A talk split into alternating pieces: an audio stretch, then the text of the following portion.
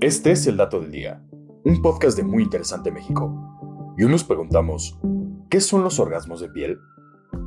También conocidos como frisons, los orgasmos de piel son esa sensación placentera de escalofríos que recorren nuestro cuerpo cuando experimentamos momentos emotivos o emocionantes, como por ejemplo, cuando escuchamos un fragmento especialmente emotivo de una canción o cuando vemos una escena conmovedora de alguna película.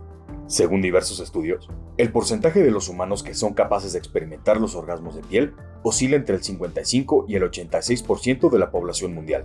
Por ejemplo, al escuchar una pieza musical, cuanto más inmersa intelectualmente en la canción está la persona, en lugar de simplemente oírla, entonces más probable es que sienta los famosos orgasmos de piel, los cuales podemos identificar como potentes cosquilleos en el estómago, a veces tan intensos que llegan a adquirir la condición de orgasmo. De hecho, se han realizado diferentes investigaciones sobre cómo provocar estos efectos por medio de la música, y los últimos resultados apuntan a armonías inesperadas, cambios repentinos en el volumen o la emotiva entrada de un solista como detonantes del orgasmo de piel. Algunos instrumentos que parecen ser especialmente efectivos son los violines o el piano.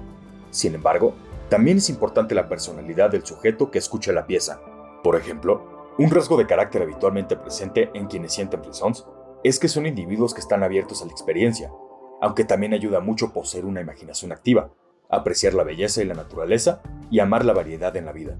Pero no solo la música puede desencadenar orgasmos de piel, sino también sonidos específicos. Estas sensaciones son denominadas hormigueo cerebral relajante o respuesta meridional sensorial meridional, también conocido popularmente como ASMR. De hecho, una investigación publicada en abril de 2019 por la Universidad de Sheffield concluye que estos hormigueos son en respuesta a desencadenantes específicos, como susurrar, hacer tapping y movimientos lentos de las manos, y pueden tener beneficios para la salud mental y física. Y este fue el dato del día. No olvides suscribirte gratis a nuestro podcast y seguir todos nuestros contenidos en muyinteresante.com.mx. Hasta la próxima.